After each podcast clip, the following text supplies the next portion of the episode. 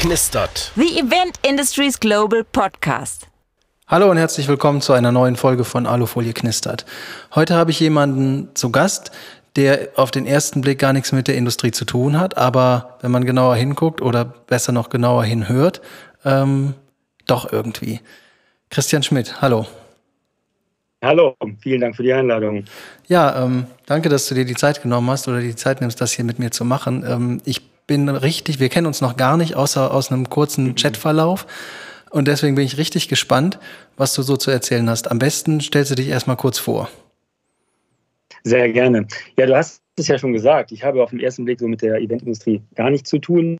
Äh, ich bin Geschäftsführer bei Keil, ähm, also Co-Geschäftsführer zusammen mit meiner Kollegin Gerda Söngen. Ähm, wir sind ein klassisches Industrieunternehmen. Wir produzieren Befestigungstechnik für Fassaden also so kleine Hinterschnittanker und damit kann man Fassadentafeln äh, vor allem an Hochhäusern befestigen und damit sind wir weltweit unterwegs. Mhm. Das hört sich jetzt erstmal ähm, gut, aber nur so halb spannend an, fairerweise. ähm, was hast du denn mit der Industrie in der Veranstaltungsecke zu tun gehabt oder immer noch zu tun? Mhm. Du, du hast völlig recht. Auf den ersten Blick äh, klingt das total unsexy und ein total unspannendes Produkt. Aber es ist ja wie, wie fast immer im Leben ähm, die Frage, was du draus machst und wie du Dinge vermarktest und wie du in den Markt gehst. Ähm, ich habe einen Veranstaltungs-Background. Ich war mein Leben lang äh, immer selbstständig nebenbei. Das fing alles an in den 90er Jahren. Ich habe 91 Abitur gemacht und ähm, habe das Abitur ziemlich versägt, weil ich musste mich um unsere Abi-Party kümmern.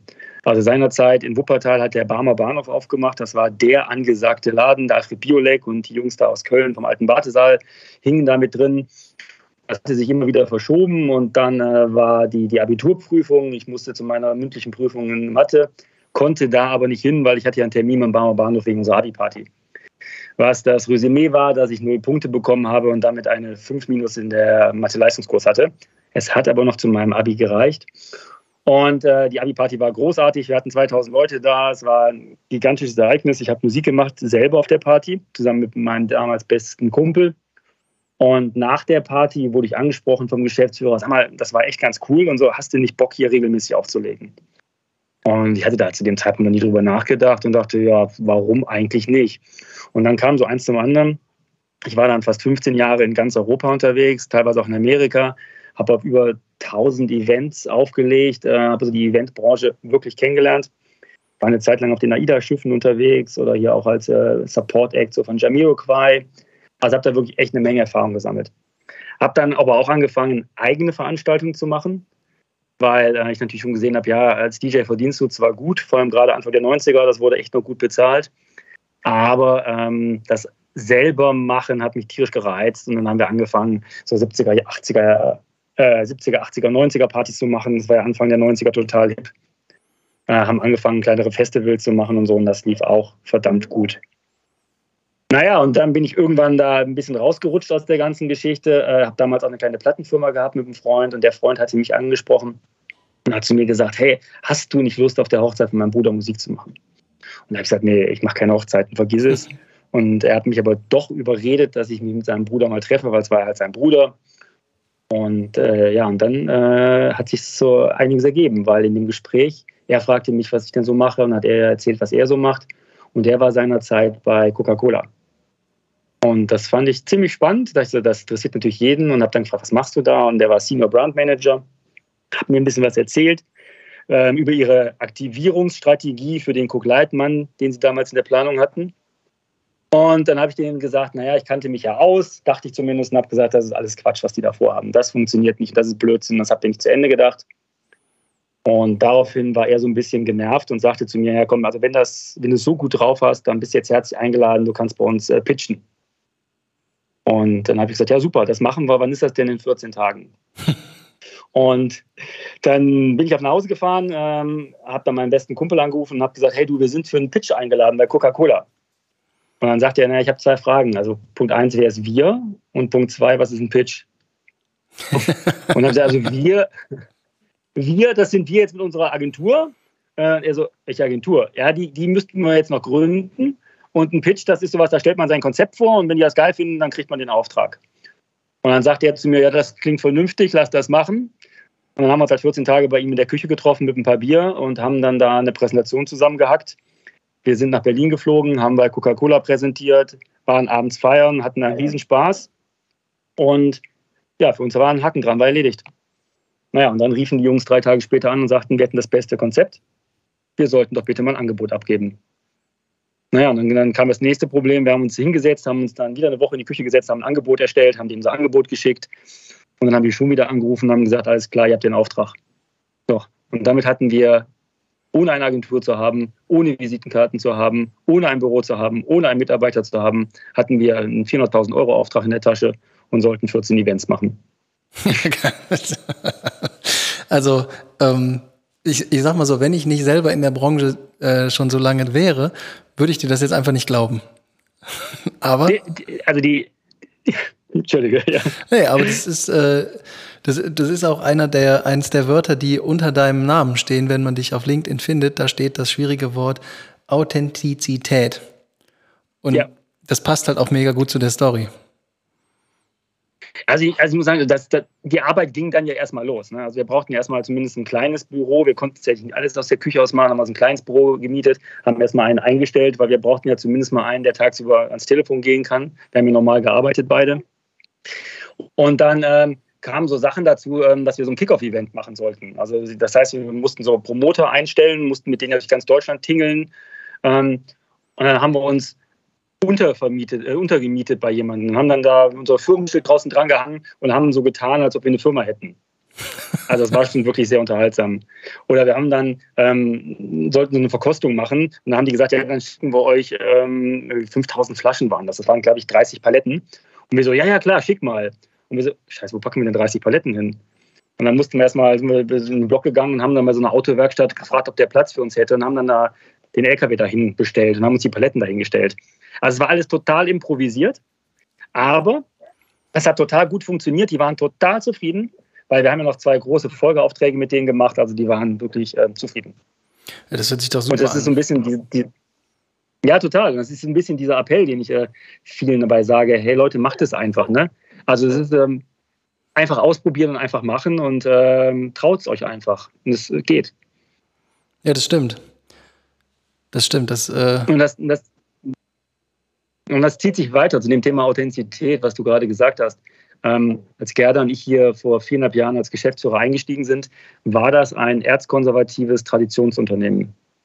Und wir haben das Thema, das ganze Unternehmen einfach dreimal im Kreis gedreht. Wir haben es ganz neu ausgerichtet. Ähm, wir haben es bunter gemacht.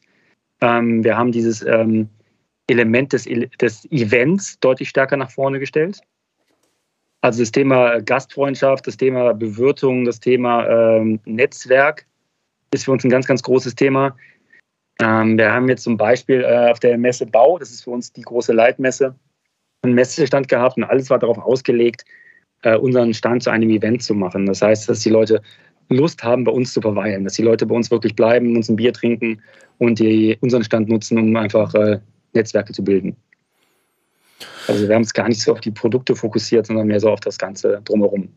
Ja, das, äh, das merke ich, das merke ich immer häufiger, weil ich komme ja aus der, äh, ich sag mal, richtig aktiv aus der Messeecke. Ne? Ähm, wir, mhm. wir gestalten Messestände, wir denken für die Leute mit, die da ausstellen, die da hinkommen, etc. Und ähm, wir haben viele, viele Kunden aus dem deutschen Mittelstand und ähm, auch aus dem, ich nenne es jetzt mal handwerklichen Bereich äh, wo du, wo du mit Großunternehmern zu tun hast, dann hast du da äh, natürlich die Märkte dabei, die äh, für die Sachen interessant sind, aber auch eben mit den Leuten, die, äh, die das Produkt nachher verbauen oder verwenden.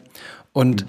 der Trend in dem Bereich geht definitiv in die Richtung, äh, wir, wir treten auf, wir kommunizieren, ähm, unser Produkt, klar ist das unser Produkt und steht auch irgendwie im Vordergrund, aber was viel, viel wichtiger ist, dass äh, die Kommunikation irgendwie im Mittelpunkt steht, weil das ist in der, also in der Pandemie ist ja sowieso komplett auf der Strecke geblieben.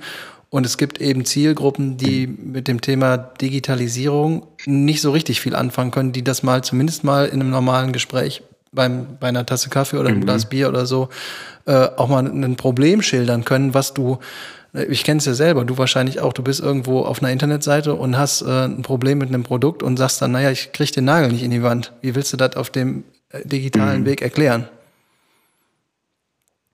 Ich glaube sogar, dass der persönliche Austausch ähm, fast wichtiger ist, als er früher war. Also ich glaube, äh, Corona hat uns was gelehrt, ähm, dass wir sehr viele Dinge, ähm, die, die, sich auf der sachlichen, auf der technischen Ebene äh, bewegen, sehr, sehr gut handeln können, online mit vielen Tools, die in der Digitalisierung. Aber wenn es wirklich um Kundengewinnung geht, um Kundenpflege geht, gibt es nichts, aber auch gar nichts, was wirklich über den persönlichen Kontakt ähm, hinübergeht. Also das muss man einfach tun. Das haben wir auch auf der Bau gesehen. Wir haben gesehen, das war die erste große Baumesse nach der Corona-Pandemie.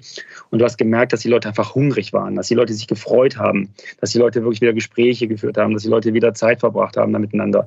Das hat man richtig gemerkt. Wir sind nun mal doch noch ein soziales Wesen, zum Glück. Ja, absolut. Und ähm, wenn man äh, gerade, also gerade wo du sagst, wir sind ein soziales Wesen, äh, wenn man sich dein Profil anguckt, dann steht da drauf Fokus Menschlichkeit und Co-Leadership. Ähm, mhm. Wie ist das gemeint? Also mit dem, mit dem Co-Leadership, das hast du ja gerade schon so ein bisschen angesprochen, aber gerade das Thema Menschlichkeit, mhm. dass äh, wenn du in verschiedenen Gewerken tätig bist, dann ich weiß nicht, ich habe manchmal das Gefühl, das ist bei allen Leuten, äh, wird das irgendwie groß aufgehängt, aber nach hinten raus ist es gar nicht mehr so wichtig. Mhm. Du hast es aber direkt bei dir vorne mit drin stehen. Ähm, Finde ich cool. Ja. Ist, ist mir auch super wichtig. Ähm, aber ich fange erstmal mit dem Co-Leadership an. Also ich habe alles, was ich mein Leben lang gemacht habe, immer eigentlich zu zweit oder zu dritt gemacht. Es waren immer Teams, weil ich finde, man kann, man ist zu zweit viel, viel produktiver, man ist viel, man hat dieses Ideen-Ping-Pong. Der eine schmeißt einen Ball hoch und dann geht der hin und her und dann entwickeln sich Dinge. Ähm, man kann gemeinsam feiern, man kann gemeinsam ähm, sich austauschen, man kann sich gemeinsam unterstützen. Also das finde ich, ist eine Riesenmotivation und hier ist es bei uns so auch, äh, als ich vor viereinhalb Jahren angefangen habe, ist wie gesagt ein Familienunternehmen. Und ich führe das Unternehmen mit äh, Gerda Söngen und Gerda Söngen ist die Enkelin vom Gründer. So, und als sie damals gefragt wurde, ob sie ähm, das gerne machen möchte, hat sie gesagt, ja, aber ich brauche einen Spannmann an meiner Seite. Ich brauche einen, der die Branche kennt, ich brauche einen, der Vertrieb kennt, der die Erfahrung hat und vor allem mit dem ich mich auf Augenhöhe auseinandersetzen kann. Also dieses Co-Leadership äh, ist absolut für mich das präferierte Modell. Und dann habe ich mich dafür entschieden, weil ich gemerkt habe, dass ähm, Gerda genauso äh, dieser Punkt der Menschlichkeit in der Führung so wichtig ist. Und dass das nicht nur eine, eine Phrase ist, dass es da wirklich darum geht, ähm, den Mitarbeiter ähm, in den Vordergrund zu stellen, aber auch den Kunden. Und das nicht aus irgendwelchen ähm, besonders ehrenwerten äh, Ansätzen, sondern einfach, weil es am Ende auch am produktivsten ist. Also wenn ich meinen Kunden in den Vordergrund stelle und auch meinen Mitarbeiter in den Vordergrund stelle äh, und versuche, auf seine Bedürfnisse so stark es geht einzugehen, ähm, hole ich auch die besten Ergebnisse raus. Wir haben das ganz am Anfang gemacht. Wir haben unsere Mitarbeiter äh, uns angeschaut, haben sehr intensive Gespräche mit denen geführt und haben versucht mal herauszufinden, was sie denn gerne tun. So, dass du dann sagst, naja, wenn jemand was gerne tut und ich setze den da drauf, ist er ja viel produktiver, als wenn ich dem sage, nee, das ist aber Teil deines Jobs. Absolut. Das kann ja sein, dass, ja, dass, dass, dass jemand, keine Ahnung, jemand, der ist im, im, im Controlling und der, der hasst Excel-Tabellen und ich habe jemanden, der ist vielleicht im Vertrieb und der liebt Excel-Tabellen, dann wird das einfach umstrukturiert ein bisschen. Und deswegen haben wir auch bei uns im Unternehmen kaum noch eine Jobbezeichnung, die so ganz klassisch stimmt. Also da tun wir uns ein bisschen schwer mit, was machen die Leute eigentlich wirklich, was schreiben wir auf die Visitenkarte, weil wir versuchen, jeden nach seinen Stärken und vor allem nach seinen Vorlieben einzusetzen. Und ähm, wir sehen einfach, dass wir durch das, was wir da auch gerade, du hast es äh, angesprochen, auf LinkedIn, in Social Media tun, extrem viel Aufmerksamkeit bekommen und sehr, sehr viel Feedback bekommen und wir sind auch dabei, gerade mal so ein Modell zu entwickeln, was wir dann auch wirklich dann mal nach außen tragen können, wo Leute einfach dann sich mal anschauen können, wie haben wir das gemacht, ähm, geben da so ein paar Tipps und schauen, macht, macht das auch Sinn bei euch? Also man kann es nicht eins zu eins übertragen, aber man, glaube ich, kann viele Dinge davon einfach mal als Gedankenanstoß nehmen und überlegen, hey, das könnte ich bei mir genauso tun. Absolut. Ich finde es total spannend. Ähm, was mich noch interessieren würde, würde wäre, ähm, wie wie kriegt ihr, oder sagen wir mal so, wie lasst ihr die Katze denn aus dem Sack? Weil du hast es ja eben gesagt, stell dir mal vor, du hast einen Controller da sitzen und der hasst Excel-Tabellen. Macht ihr äh, regelmäßige mhm. Gespräche oder habt ihr so eine Art äh, stille Postkasten? Ähm, ich meine, ihr habt ja nicht nur einen Mitarbeitenden, sondern wahrscheinlich ein paar mehr und das dann mhm. auf alle Bereiche irgendwie gleichzeitig zu ziehen, ist eine, bestimmt nicht ganz so einfach. Nee, das ist nicht einfach. Das kostet viel Zeit. Ähm also du musst die Gespräche vorbereiten. Also wir führen mit jedem Mitarbeiter zweimal im Jahr ein Gespräch. Also ein, äh, Feedbackgespräch und ein Beurteilungsgespräch. Ähm, und da stellen wir auch so ganz konkrete Fragen. Ähm, was ist dir wichtig? Ähm, geht's, äh, ist dir Geld wichtiger? Ist dir persönliche Entwicklung wichtiger? Was machst du gerne? Was machst du nicht gerne? Ähm, wir nehmen uns sehr viel Zeit, das vorzubereiten. Wir nehmen uns sehr viel Zeit, das nachzubereiten. Wir gehen das anschließend dann im Führungsteam durch, jeden einzelnen Mitarbeiter und schauen, was wir da tun können. Also es ist schon, äh, es ist echt viel Arbeit, aber wir können nur sagen, dass das lohnt sich. Und es wird äh, auch für die Mitarbeiter wirklich sehr gedankt. Ja klar, das also ähm, vor allem, also das wäre jetzt sogar meine äh, nächste Frage gewesen. Ähm, wird das, wird das gleich? Ist das generationenunabhängig, äh, die Wertschätzung solcher Gespräche? Oder gibt es da Situationen oder Momente, also wo du sagst, äh, manche können damit vielleicht gar nicht so gut umgehen? Mhm. Also es ist definitiv äh, generationsunabhängig. Also wir haben ähm, altgediente Mitarbeiter, die seit über 30 Jahren im Unternehmen sind. Und die haben uns am Anfang sehr kritisch beäugt, natürlich. Gerade, ähm, weil man kannte mich natürlich auch schon, weil ich komme aus der gleichen Branche. Ich war bei einem Wettbewerb vorher. Und auch da haben wir jetzt mittlerweile ein sehr, sehr positives Feedback. Wir haben da so zwei schöne ähm, Feedbacks bekommen. Das eine ist, ich war mit ähm, unserem alten, unserem technischen Leiter in Amerika unterwegs. Wir haben ein paar Leute an der Bar kennengelernt, also wir haben verabredet mit denen, sind dann essen gegangen und dann sagte er so nach einer halben Stunde zu mir, ah, das ist wirklich schon toll zu sehen, wie du den XY schon so gut kennst, wie lange ihr euch schon kennt. Und da habe ich ihm gesagt, so, wie meinst du das? Wir haben den doch gerade erst in der Bar kennengelernt. Und dann guckte er mich ganz irritiert an und sagte, ich hätte es nie gedacht, aber es funktioniert ja wirklich. Also dieses äh, hm. einfach offen auf die Leute zugehen, einfach nett zu sein, einfach so sie wie, wie ein Buddy zu behandeln jetzt. Also, aber dafür das musst du authentisch tun. Das ist nicht aufgesetzt. Du kannst nicht sagen, du hast Interesse an den Leuten, aber du hast es nicht. Und das funktioniert. Und ähm, da mussten wir halt auch echt überzeugen und müssen aber auch fairerweise sagen, ähm, der ein oder andere zieht da nicht mit. Also wir haben auch den einen oder anderen auf der Reise verloren, ähm, haben aber auch eine ganze Menge neue Leute bekommen und äh, die suchen wir natürlich echt danach aus, passen die in dieses Mindset, haben die Bock da drauf, wollen die das wirklich äh, und äh, ja, da sind wir haben bisher ziemlich Glück. Auch da hilft uns wieder Social Media. Wir haben ja unterschiedliche Auftritte, zum Beispiel bei Instagram, da geht es hauptsächlich darum, Mitarbeiter zu finden. Mhm. Also da zeigen wir, was wir machen. Hey, dass wir gestern zum Beispiel Familienfest hatten. Das machen wir einmal im Jahr, da werden alle Familien mit eingeladen. Dann gibt es halt hier so Hüpfburg, Schminken, Mitmachzirkus, das Übliche. Und das war echt cool, ein echt super netter Nachmittag. Und so Dinge sind natürlich für die Mitarbeitergewinnung wichtig. Und auf der anderen Seite haben wir noch diese Accounts zum Beispiel auf LinkedIn. Da geht es wirklich um äh, ja, die Außendarstellung für, für Kunden und für den Markt. Ja, das finde ich eine, eine, eine, total gute Sache. Da hätte ich noch zwei, drei äh, lustige Fragen reinzustellen, wo du das gerade sagtest, weil an meinem Kühlschrank in der Küche ähm, klebt ein, also, so, ein, so ein Magnetaufkleber und da drauf steht, mhm. ähm, scheißegal, dass ich 30 bin, aber da vorne steht eine Hüpfburg. Und, ja. und dann wollte ich fragen, warst du denn auch geschminkt auf der Hüpfburg? Äh, äh, nein, also äh, ja, nein, also, also nein. also ich war nicht auf der Hüpfburg, aber ich habe den Mitmachzirkus vollständig ausprobiert. Das fand ich schon ziemlich großartig. Und ich war auch bei dem äh, Rollerrennen dabei. Das fand ich auch großartig. Aber Hüpfburg muss ich echt sagen, da bin ich ein gebrandmarktes Kind. Nachdem oh. unser Sohn sich letztes Jahr Sprunggelenk zerschmettert hat auf einer Hüpfburg, bin ich da total kritisch. Und dann äh, 30 bin ich leider nicht mehr, deswegen da bin ich bis echt vorsichtig. Aber sonst mache ich alles mit. Definitiv. Ich habe auch, ah nee, du kannst ja nicht sehen, ich habe den ganzen Arm zutätowiert von meiner Tochter von gestern. Oh, das ist auch eine schöne ja, Sache. ja, rosa Glitzer-Tattoos. Das muss noch erfunden werden, definitiv. Ja. Nee, ich hoffe, ich, es geht wieder ab. Ja, mit Sicherheit. Nee, finde ich super. Vor allen Dingen, ähm, wenn wenn wenn es denn ein Familienfest ist, dann ist es eben auch für alle. Und ich, wir machen das auch ab und zu mal ein bisschen anders gestaltet, aber ähnlich. Ähm, und ich habe da, das, ich sag mal, die gleiche Resonanz wie du. Das, was du gerade beschrieben hast. Und mhm. ich, ich finde das mega wichtig, weil mhm. ich glaube, in den Generationen, die nach mir oder nach uns kommen, ähm, ist das zwar mhm. wichtig, aber das ist wichtig, dass das gemacht wird für die und nicht in der Form von, ähm, wir, wir nehmen es in die Hand und machen es selber und in den Generationen, mhm. die da vor uns sind, äh, ist es genau das Gleiche. Ähm, man erwartet mhm. einfach, dass was passiert, dass wenn was passiert, ist es super und wird auch toll angenommen, aber man stellt erstmal die Erwartungshaltung auf das, was passieren sollte. Der persönliche Kontakt, das um den Mitarbeiter kümmern, ist echt mittlerweile das A und O. Wir haben das in der Corona-Phase ja alle erlebt.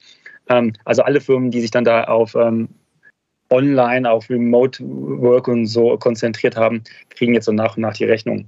Ein Freund von mir hat eine relativ große Agentur und das läuft momentan nicht so gut. Bei der Agentur ist alles ein bisschen schwierig momentan und er hat 15 Leute entlassen. Und ähm, dann sagte er so, er traut sich gar nicht zu sagen, aber er hatte noch nicht mal ein schlechtes Gewissen, ähm, weil ich kenne die ja eh nicht. Er sagt, okay. ich habe die einmal in meinem Leben gesehen, ansonsten haben die remote gearbeitet, ist doch egal. Das klingt jetzt total böse, aber ich weiß, was er meint. Also wenn ich jetzt hier einen Mitarbeiter entlassen müsste, dann habe ich da eine Person vor Augen, ich kenne seine Familie, ich kenne seine Geschichte und das ist natürlich was ganz anderes. Ne? Da habe ich wirklich den Menschen vor mir und nicht nur die Leistung, die er mir remote irgendwie erbracht hat. Und dann fühlt man sich da ja ganz anders. Ja, natürlich, gar keine Frage. Ähm, das, das ist. Wir haben das, ähm, wir haben das auch der, als äh, die Corona-Weihnachtsfeier bei uns war, uns auch lange überlegt, was, was können wir denn tun, was ist noch legal, was kriegen wir durch. Und da haben wir gesagt, hey, wisst ihr was? Wir machen einfach eine getrennte Präsenzveranstaltung im Haus. Das heißt, wir haben im ganzen Haus, äh, den einzelnen Büros überall immer Tische gestellt für zwei Personen, zwei, die eh zusammenarbeiten und haben dann überall Bildschirme aufgestellt und äh, haben dann so Überraschungsaktionen gemacht. Dann äh, lief Musik im ganzen Haus. Alle waren ja miteinander in der gleichen Videokonferenz. Dann kam so ein Catering-Service, hat Burger verteilt an alle. Und äh, Gerda und ich, wir haben für jeden Mitarbeiter ein persönliches Geschenk gemacht, also irgendwas Individuelles. Und sind dann äh, mit dem Azubi durchs Haus gegangen und haben dann die Geschenke verteilt und so und haben das gefilmt, dass wir richtig eine Interaktion hatten. Also es ist echt eine total nette Aktion gewesen. Wir haben also doch zusammen gefeiert, ohne alle in einem Raum zu sein. Ja, voll cool. Fanden wir also, ne, das ist damals echt äh, gut eingeschlagen. Wann hat es ja. Ja, das ist eine super Idee. Ich hätte noch eine, ähm, hm. eine, eine Verachtung Fangfrage für dich. Ähm, machst, ja. machst du noch Musik? Na, nein, eigentlich nicht. Nein. Na gut, dann. Aber weißt du warum? Keine Zeit. Warum? Was wäre denn die Frage? Die Frage wäre, wenn du noch, äh, ich sag mal, wenn du noch auflegen würdest und ähm, stell dir mal vor, das Szenario ist wie folgt. Es gibt eine Eventagentur, die plant bei mhm. euch fürs Unternehmen einen Auftritt irgendwo, einen Feier oder sonst irgendwas. Und die Eventagentur fragt dich, ob du nicht bei einer Firmenveranstaltung irgendwo auflegen wollen würdest in deiner eigenen Firma. Hm, nee, möchte ich nicht machen. Möchte ich sehr ungern machen. Ich verstehe. Also, das wäre, äh, Früher war das natürlich überhaupt gar kein Problem gewesen. Da bräuchte ich mich auch nicht darauf vorzubereiten. Dann nimmst du deine Plattenkoffer und los geht's. Ne? Jetzt wäre das für mich ein Riesenaufwand. Und ich muss echt sagen, dass ich, was äh, die Musik angeht, auch so ein bisschen den Bezug verloren habe. Also ähm, ich bin ja der Meinung, dass ich da total noch hip bin. Aber ich werde dann, äh, habe zwei Kinder, eine achtjährige Tochter und einen zwölfjähriger Sohn. Und der zwölfjährige Sohn führt mich sehr regelmäßig vor, dass ich dann nicht mehr ganz so angesagt bin. Und ich glaube auch, dass es bei der Firmenfeier eher nach hinten losgehen würde. Aber ich äh, freue mich über jeden, jeden Kollegen, der das gut macht. Also ich bin nicht an der Klugscheiße, der am Rand steht und äh, immer einen klugen Kommentar dazu hat. Bin da echt äh, sehr flexibel. Weil die gibt es ja genug, also die an der Meinung sind, die könnten es eigentlich viel besser. Ja klar, die hat man immer. Die hat man neben dem Grillmeister stehen, die hat man neben dem DJ stehen und die hat man auch neben dem Beleuchter oder sonst wem immer daneben stehen. Die sagen, ja, mhm. ist ja ganz nett, aber eigentlich ähm, macht man das ja so und so. Ja, aber gerade so Grillen finde ich auch gut. Grillen können wir genetisch ja alle. Als Mann hat man ja so ein Grillgehen, ne? Ja. Ja. Das ist immer, äh, ich, ich halte mich einfach zurück. Ich, äh, ich grill zwar gerne, ich esse auch gerne, aber sobald da mehr als vier Leute dabei sind, ähm, gebe ich die Verantwortung einfach ab, weil es mir einfach zu anstrengend. Es sei denn, es bei verstehen. mir zu Hause. Ja, das stimmt. Äh, bin ich voll bei dir. Kann ich total verstehen. Ich habe letztens auf dem Schulfest Würstchen gegrillt und das war schon äh, Stress pur für mich. Ja, da, am besten tut man dann einfach so, als könnte man ähm, nicht kommunizieren. Das funktioniert. Entweder super. so oder du kannst ja auch spontan Vegetarier sein und sagen, ich kann keine Wurst anfassen. Ja, genau. das, das, das geht auch. Naja, das war ein super nettes Gespräch. Ich gucke gerade auf die Uhr, wir sind schon fast am Ende und ich ähm, hab, äh, möchtest du noch was loswerden, bevor ich hier den Schlusssatz reinhaue? Ich kann nur jedem sagen, ähm, Leute, wenn ihr Bock auf die äh, Eventindustrie habt, dann macht es einfach. Ähm, es ist ein mega Ding. Ich ärgere mich ein bisschen, dass ich es nie irgendwie so ganz gemacht habe. Also ich nie so irgendwann den Sprung geschafft habe, gesagt, so ich gehe jetzt wirklich in den Bereich und ziehe das durch. Ich kann nur sagen, das ist echt, wenn man dieses Gehen hat und da Lust drauf hat, ist das einfach nur eine großartige Industrie. Das ist ein gutes Statement, unterschreibe ich sofort. So, dann habe ich jetzt die obligatorische letzte Frage. Und zwar, ähm, magst du noch jemanden grüßen? Gerne. Ähm, ich bin der Spießer. Ich grüße meine, meine Familie, meine Frau, äh, dass sie meine Sprunghaftigkeit und meinen ständigen äh, Wechsel und alles immer so mitmacht und dass sie das wirklich mit einer stoischen Ruhe durchgehen lässt. Das ist nicht selbstverständlich. Ach, ich glaube, Herzlichen Dank. die freuen sich bestimmt, aber ich glaube, bei so einem Sympathikus wie dir fällt das nicht so schwer. Ja, danke schön. Also, Christian, vielen lieben Dank, dass du dir die Zeit Ich genommen dir. Das hier mit mir zu machen. Ähm, wir sind am Ende der Sendung. Ich äh, verabschiede mich jetzt oder wir verabschieden uns. Wenn ihr etwas über Christian wissen möchtet, dann findet ihr alle Infos wie gewohnt in den Show Notes. Ich sage nochmal Danke und äh, haut rein.